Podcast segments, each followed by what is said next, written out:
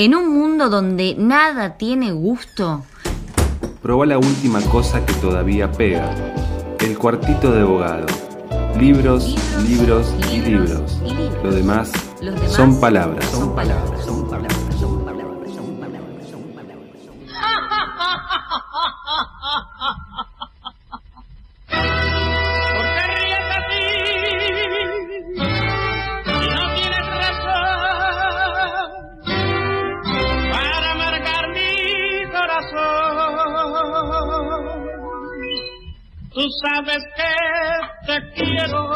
15 horas en la ciudad de Buenos Aires. Estamos aquí en el cuartito de abogado, el famoso segmento en el cual básicamente... Ay, me cambié de micrófono, perdón.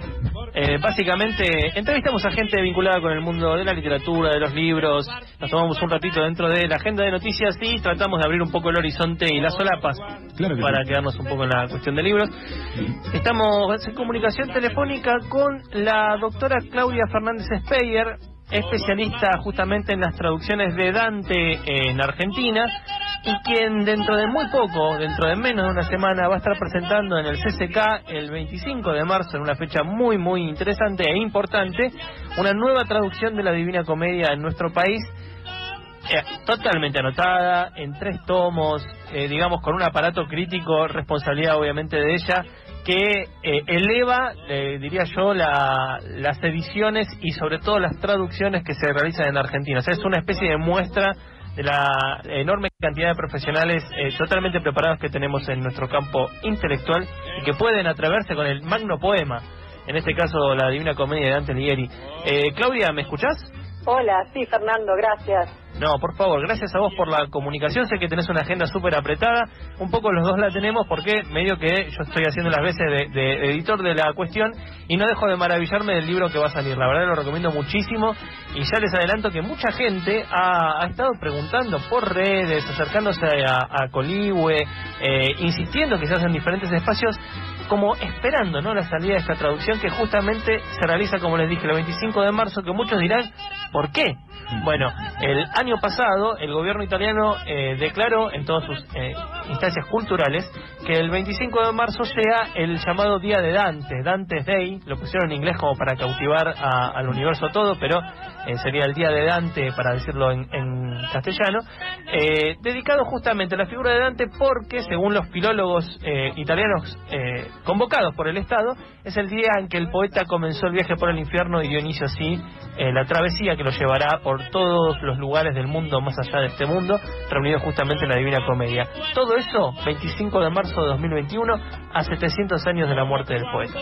Ya dije todos los datos. Claudia, mi primera pregunta, ¿cómo llegaste vos a convertirte en lo que sos eh, y lo que vas a terminar de confirmar con la salida de esta traducción, ¿no? Una de las especialistas más importantes que hay en habla castellana de Dante. Bueno, gracias por todas las exageraciones. Eh... Exageración es mi segundo nombre, Fernando Exageración Bogado.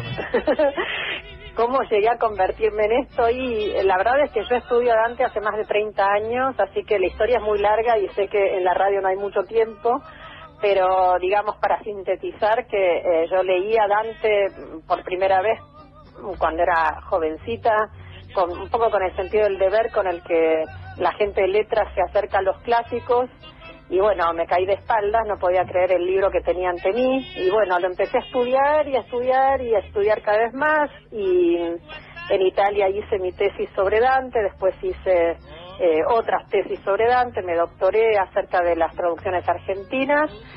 Y, y bueno, eh, en un momento Coliue eh, me propuso traducirla, es algo por lo cual estoy muy agradecida a la editorial porque realmente yo eh, a mí no se me habría ocurrido sola. Eh, y bueno, eh, me animé a hacerlo y aquí estoy. Veremos cómo funciona la traducción. Espero que sea útil para que más gente se enamore de Dante, justamente. Sí, mirando la, edición que va a salir y comparándola con lo que hay en el mercado, digo, el mercado en el sentido más lato del término. O sea, abrís Mercado Libre y te fijas qué traducciones de Dante vas a tener disponibles.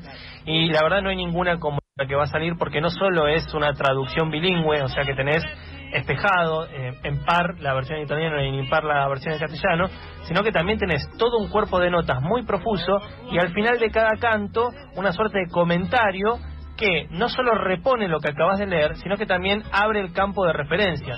Porque justamente lo interesante es que en cada, uno de las, cada una de las estrofas del poema dantesco hay mucha, mucha información. Mucha información referida al mundo medieval que habitó Dante, pero también a eh, todo lo que tiene que ver con eh, la religión, el catolicismo, eh, bueno, en realidad el cristianismo en ese momento porque estamos en los momentos previos al cisma, eh, pero también eh, las concepciones que había en ese momento acerca de cómo en el mundo del pensamiento, eh, toda una serie de cosas que la verdad es muy difícil de reponer si uno se mete a leer eh, Dante sin ningún tipo de, de, la palabra no es red, pero anclaje, ¿no? Alguna cosa que te sitúe y te, te haga atarte cada vez más al texto. Eh, ¿Cuánto Sí, tiempo eh, te llevó de trabajo todo sí. esto que, que anuncié? Y desde que me lo propusieron, digamos que tardé unos meses en aceptar, pero fueron meses en los cuales ya me empe- em- empecé, digamos, a traducir, probando a ver si podía, eh, un poco más de cinco años. Mm. Eh, pero bueno, como decía, eh, todo este aparato crítico al que te referís, eh, en realidad es como la suma o la síntesis de muchos más años de estudio y muchos años de docencia también, que me sirvieron mucho para pensar en el lector ideal de esta edición, en, en un estudiante, en qué es lo que le puede interesar, qué es lo que es imprescindible, qué es lo que, como vos decías, es difícil reponer sin una edición anotada. Eh, este año van a salir muchas ediciones por ser el centenario y hay otras dando vueltas que también están muy anotadas. Eh, yo lo que espero es que esta edición sí, en, en Argentina en particular, venga a llenar un, espacio que, sentimos los que enseñamos Dante eh, cuando enseñamos en instituciones donde se lee en castellano, que realmente eh, era necesaria una edición anotada, eh, porque las que están dando vueltas, como decía, son más o traducciones de autor o traducciones con pocas notas y yo por lo menos como lectora cuando fui en mi prehistoria una lectora ingenua de Dante, agradecí mucho el aparato crítico porque eh, no entendía muchísimas cosas, claramente, sin él. Justamente en las historias de las traducciones de la obra de Dante, el referente que existe al menos en nuestro territorio es la traducción de Batisteza, que supongo la que, la que vos eh, primero leíste. Sí, la, la traducción de Batisteza, eh, que se había publicado por primera vez en 1972, pero que en los 80 tuvo una reedición, circulaba mucho en la facultad, era la que más se leía cuando yo era estudiante, eh, y efectivamente cumplió una función que ojalá pueda cumplir la que estamos publicando ahora. eh, que es el primer acercamiento con un aparato crítico y, con el texto, como vos decías, enfrentado de manera que los lectores hispanohablantes puedan también disfrutar, aunque sea parcialmente, de, del texto que está en una lengua relativamente transparente, eh, más allá de que Dante es difícil, ¿no? En Argentina está como ese mito de que la, la primera traducción, para mito y en realidad, eh, es la de Mitre, eh, escrita o hecha en un contexto bastante particular que fue, y esto sí me parece un poquito ya más mítico, eh, durante la campaña de la guerra contra el Paraguay. Eh, ¿tiene- ¿Sigue teniendo peso dentro del ambiente de los especialistas esa traducción, ya sea por Mitre mismo, por las elecciones particulares que eligió, a, valga la redundancia, a la hora de, de meterse con el poema, o es algo que ya queda meramente en la anécdota? No, bueno, creo que la, la traducción de Mitre, que es la primera argentina, eh, fue fundacional eh, para la historia de la traducción poética en nuestro país y para eh, la manera en la cual iba a circular Dante eh, a partir de fines del siglo XIX. Nunca va a ser una anécdota. Eh, en realidad, los que intentaron conver- convertirlo en una anécdota graciosa fueron el Borges joven y, bueno, eh, este grupito irreverente de Martín Fierro, la denostó con cuatro versitos que seguramente ustedes conocen. En esta tumba parduzca yace el traductor del Dante, pasa pronto caminante antes de que te traduzca, que hizo que, que Mitre fuera despreciado en, en- en su trabajo de traductor por muchísimos lectores que en realidad eran lectores de Borges, pero que, que la traducción de Mitre no la, habían, no la habían leído. Por supuesto que su proyecto eh, de traductor y de interpretador, porque también él eh, tiene una fuerte responsabilidad interpretativa en las notas e incluso en el texto mismo, eh, obedecen a criterios que hoy no compartimos claramente. pero su, su, su gesto fue realmente un, un fenómeno cultural importantísimo de apropiación eh, por parte de nuestra cultura muy joven del mayor clásico del canon occidental. Eso no se le puede desconocer porque sería pura ignorancia, realmente. Eh, vos misma ponés a la obra de Dante, y, y, creo que no sos claramente la única, pero sí hay, hay muchísimos trabajos que a la hora de establecer el canon occidental eh, digamos que Dante es una especie de inevitable, ¿no? Pienso mucho en Harold Bloom, que justamente tiene un texto que se llama El canon occidental, pero otros críticos, para aquellos que por ahí no están, eh, están en tema de, de, lo que son los estudios literarios, eh, insisten con esto de que, digamos, eh, el, una de las obras máximas de, de, nuestra tradición es sin lugar a dudas la obra de Dante. Ahora bien, vos desde aquí, desde la Argentina, con todos los estudios y demás, la primera pregunta es, ¿cuáles son los primeros escollos que tuviste que sortear, ya sea personales, del propio texto, para poder meterte en la tarea de hacer eh, la traducción de una obra que a nadie iba a dejar indiferente? Bueno, los primeros escollos ya casi ni los recuerdo, pero eh, digamos, me parece que, es, muy es muy difícil realmente traducir la Divina Comedia, no solo por, por este lugar que vos decís que ocupa indudablemente en el canon occidental, eh, y en Argentina en particular, donde Dante es el clásico más amado, más leído, más traducido, más estudiado y reformulado, eh, sino porque Dante, eh, digamos, tiene eh, una perfección en todos los géneros que incluyen la comedia, que hace que uno tenga que necesariamente en la traducción privilegiar un aspecto u otro según el episodio eh, porque en la, dentro de la comedia hay narración de aventuras, hay teatro, hay fragmentos líricos, fragmentos científicos, fragmentos eh, teológicos, todo en eh, un, metro y una rima perfectos que suenan siempre bien y que claramente muchas veces para el traductor es imposible de respetar.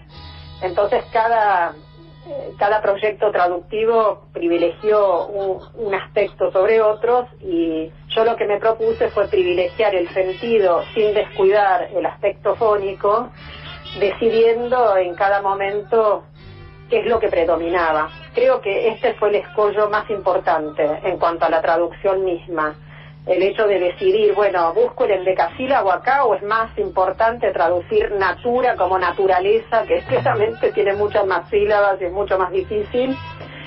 Eh, eso en cuanto a la traducción y después en cuanto a, a, las notas y a los comentarios, para mí lo más difícil fue no perder el norte del tipo de lector al que le pueden ser útiles eh, las informaciones, ¿no? Porque hay una cantidad tan enorme de bibliografía sobre Dante que uno corre el riesgo todo el tiempo de, de que se le vaya la mano en los datos eruditos y de, de, perder el interés de, de, un lector que lee una traducción así.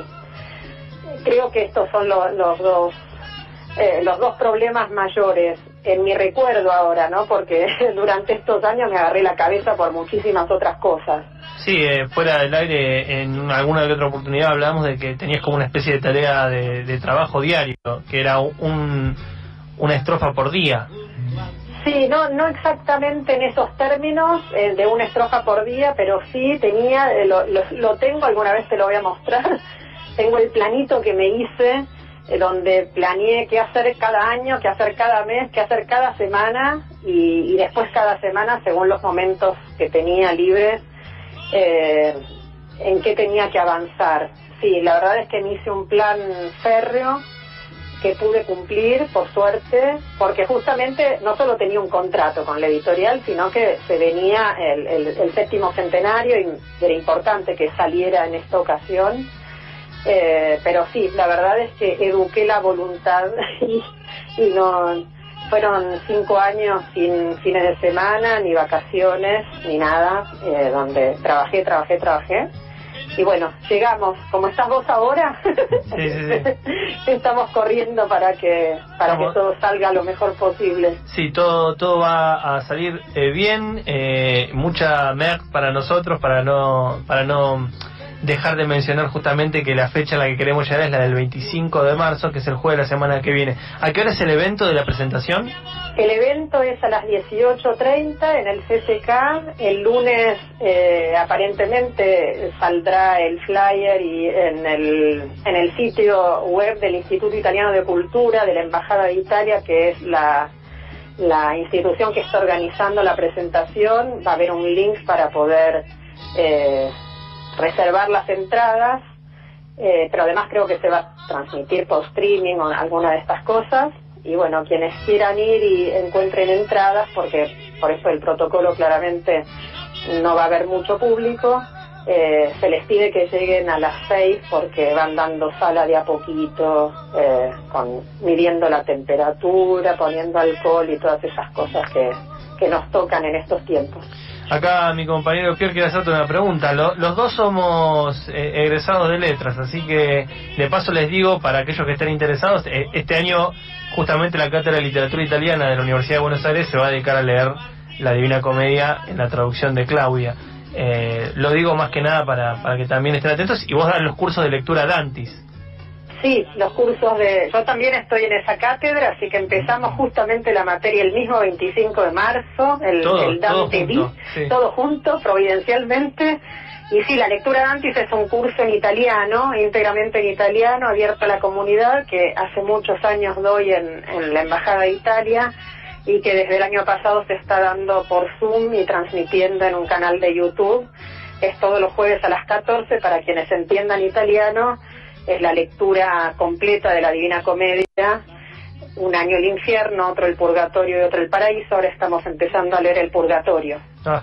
Mira, Claudia, a mí particularmente me interesa aparte lo de, la, cátedra, lo de la materia, porque en realidad debo confesar que me faltan un par de materias para egresarme aún, eh, entonces podría eh, contemplar cursar eh, la materia. Pero yo te quería hacer una pregunta porque es, un poco una regresión en la entrevista, quizás para terminar, pero también una regresión en tu vida, porque al principio decías que, leíste de jovencita a Dante y que ya te había cautivado, y bueno, luego, más allá de lo que vos llamás exageración, de abogado, que yo sé que no es un tipo exagerado, así que algo de cierto debe haber en ese panegírico. Eh, yo quería preguntarte qué es lo que te gustó de Dante cuando lo, cuando lo leíste antes de convertirte en, quien sos hoy. Eh, ¿Qué es lo que me gustó mm. de Dante? Eh, creo que lo que más me sorprendió fue el realismo. Oh.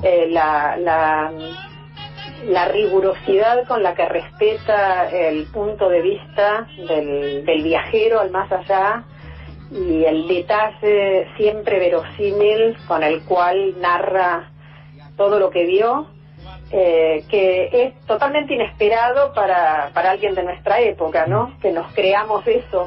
la verdad es que es, es pura genialidad de Dante que te atrape un libro en el cual el único protagonista vivo es él, todo el resto son las almas, ¿no? De los muertos. Eh, y sin embargo la presencia constante de los problemas y las cuestiones de nuestro mundo, la voluntad de Dante de realmente modificarnos la vida, de cambiar la vida de este mundo a través de su narración de, los hechos del otro mundo, ¿no? Creo que el realismo es lo que más me sorprendió. Eh, Claudia, muchísimas gracias por la comunicación. Eh, te dejamos porque estás teniendo días bastante a full, estás encargada un poco de la organización de todas las celebraciones de Dante. Eh, este año, como, como bien adelantó, son los 700 años eh, de, que se recuerda el fallecimiento de Dante ahí eh, por 1321 de septiembre, pero como les decíamos, este 25 de marzo se presenta en el CCK a las 18.30 horas la traducción de Claudia, que sale por el sello Coligüe, de la Divina Comedia tres tomos muy lindos en un estuche también muy simpático, así que eh, les recomiendo que lo, lo compren, no solo porque está buenísimo, sino porque también lo pones en el living de tu casa y ya tenés un tema de comprensión. claro. Cuando entra alguien, lindo. ¿Sí, ¿qué es esto? Ay, déjame que te cuente. Y ahí empezás. Eh, Claudia, te mando un saludo muy grande. Igualmente, muchas gracias por el espacio. No, por favor, ahí, ahí, hablamos. Hasta, eh, luego. hasta luego. Estábamos en comunicación entonces con la doctora Claudia Fernández Speyer, especialista en literatura italiana y más específicamente en la obra de Dante Alighieri. Estamos en un año que es todo, desde principio a fin, dedicado a Dante. Obviamente la, lo que sería el gobierno italiano a través de sus sedes culturales está poniéndole mucha manija a eso, pero como bien también dijo Claudia, en la Argentina no es un país eh, ¿cómo decirlo? Eh, al cual la obra de Dante le es indiferente, sino todo lo contrario. Fíjense que tenemos la traducción de Claudia, pero también está la de Jorge Aulicino, que salió por eh, Edasa. Eh, también tenemos una traducción que salió hace muy poco de un poeta que ahora no recuerdo, que sacó solo el infierno, que es como la parte que todo el mundo visita, ¿no? Alejandro Croto, creo. Sí, Alejandro Croto. que también estuvo un poco apadrinado por, por Claudia. Mirá. Nada, un dato no menor. Pero bueno, nada, la salida de esto me parece que marca un hito innegable en la cultura argentina. Dicho todo esto, vamos a cerrar el cuartito abogado y pasar un tema. Les mandamos un saludo muy grande y nos vemos la semana que viene con otra aventura. Le petit cuarto de.